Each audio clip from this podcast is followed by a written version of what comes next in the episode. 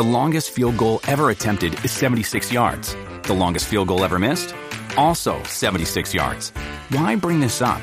Because knowing your limits matters, both when you're kicking a field goal and when you gamble.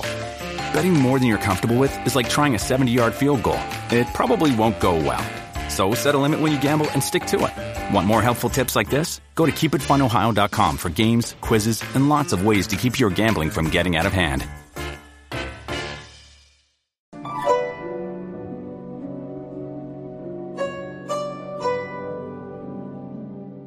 台中市南屯欧文新南五路与文新路口的建案，二零二三年五月十日发生严重意外，建商疑似在施工过程中操作不慎，造成吊车吊臂倒塌，砸进一旁的捷运轨道，一辆列车随即撞上，目前已酿一死八伤的悲剧。然而，就有网友发现，该建案近期才安装在大门外的六只金鸟雕刻。竟是俗称杀人鸟的鹤驼，意外引发讨论。对此，命理专家杨登可为此也做出解释。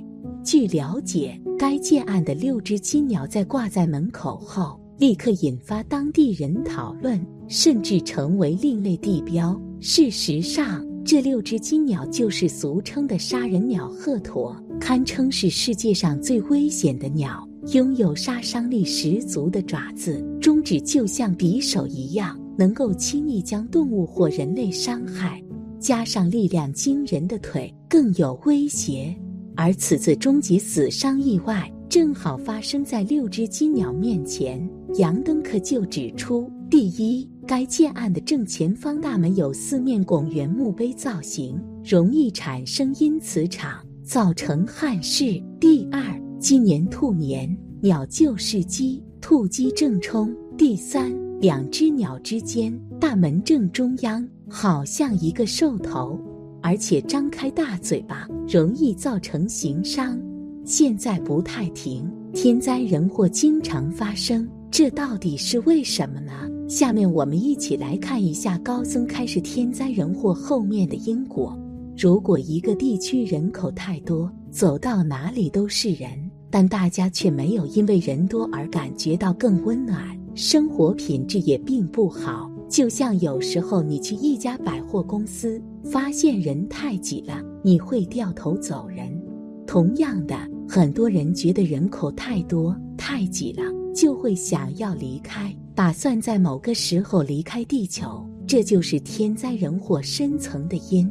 所以，面对这样的意外事件。我会说，再怎么预防也没用。当你了解其中的因果，就会明白，不是海啸无情，不是地震无情，才夺走这么多人的生命。其实，人跟大宇宙是配合的。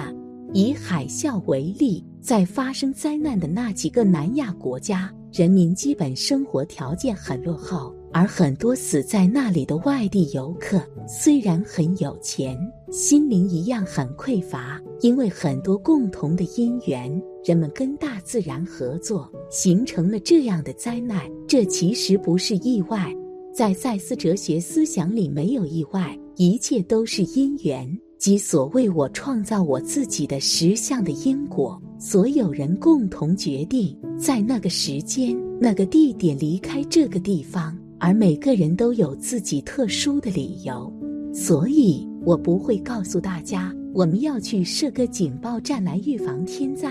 真正预防天灾的方式，只有人心里能够真正平安，真正开始追求心灵的成长，才能真的避开这些灾难。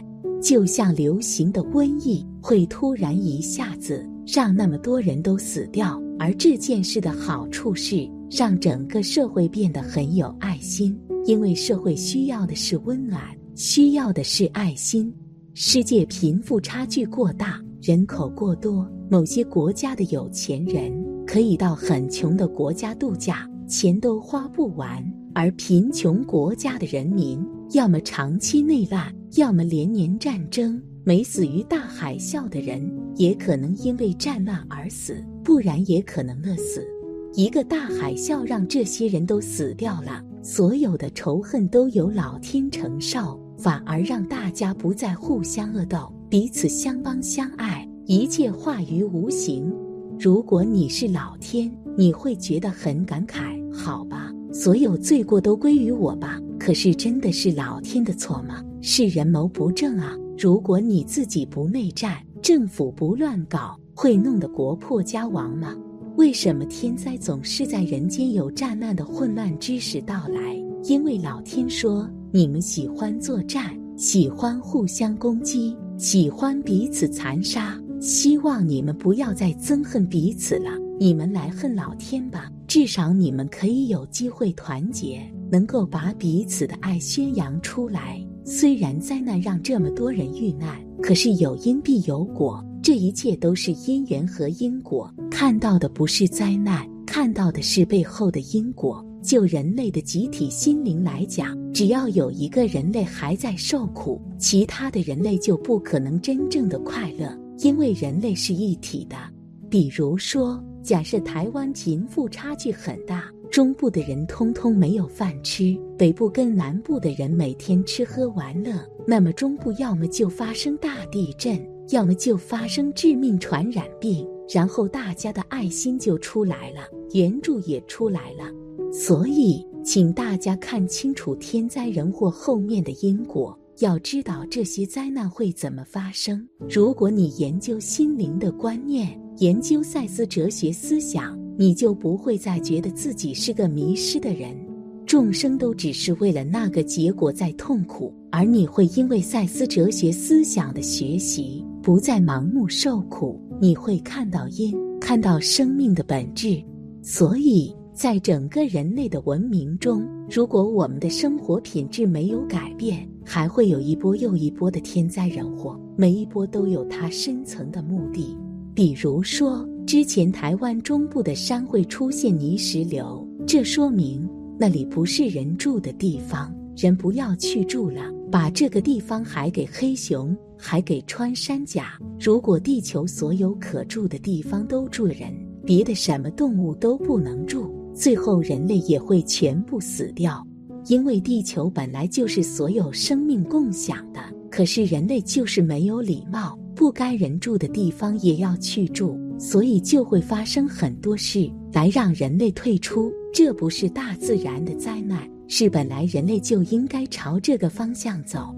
又比如，有些人认为大家要多生育。来避免以后可能一个年轻人要养四个老人甚至六个老人的困境，这个观念不对。如果我是老人，我不需要让人养。现在的老人本来就要学习，要让自己的心灵成长，因为老人不是负担人口。请问，你愿意老了变成负担人口吗？什么叫不要当负担人口？就是自己的身体要健康，自己的创造力要出来。不要因为年纪大而觉得自己没有用。我们所学的赛斯哲学思想，就是要让大家变老的时候不会变成负担人口，而不是要多生育小孩来养我们。大家的观念都要改变，否则将来生命的意外只会越来越多。因为每个人内心里都有好多冲突，对于每个个体来讲，你的内心越冲突，意外就越多。同样的，人类的集体事故其实是由人类自己的身心没有安顿而造成的。正如我的老师赛斯说：“我们这个世界的人都没有找到自己的心，人们觉得好像都是外部的环境害死我们，比如天灾人祸之类的。因此，很多人每天都活得恐惧不安，这种生活没有意思。可是，当你开始学习心灵的观念，当你学习赛斯哲学思想，你会开始走向一个身心安顿的法门，你的生命就会越来越平安。